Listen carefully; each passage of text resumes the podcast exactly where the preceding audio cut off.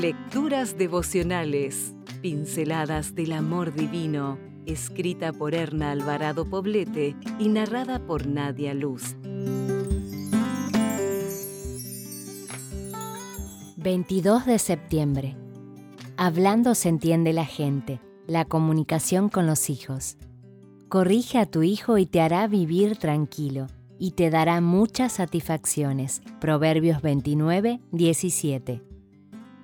El reclamo más frecuente de los niños que he atendido en terapia es que sus padres no le prestan atención ni conversan con ellos. Y la excusa reiterada de muchos padres es que no tienen tiempo para estar con sus hijos, pues están demasiado ocupados entre el trabajo y los quehaceres del día a día.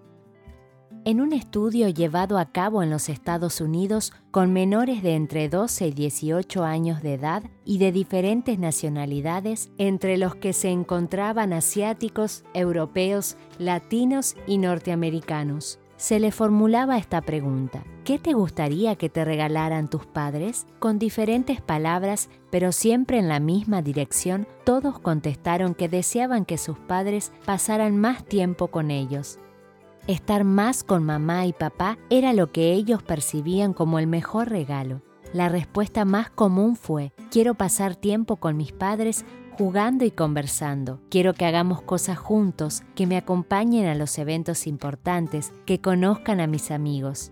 Qué petición tan significativa. ¿Será que nuestros hijos tienen esa misma petición en su corazón y todavía no nos la han expresado?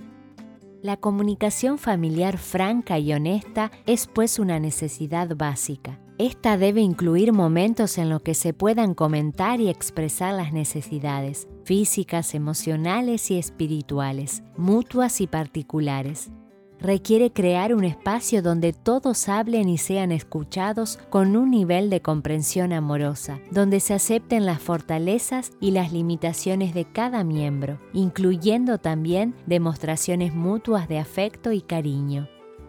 Un clima de intimidad en el hogar es tarea de padres e hijos y parte de la base de que exista un compromiso mutuo de amor y cuidado. Para lograrlo se necesita esfuerzo personal, invertir en proyectos familiares y pasar tiempo juntos en compañía de Dios.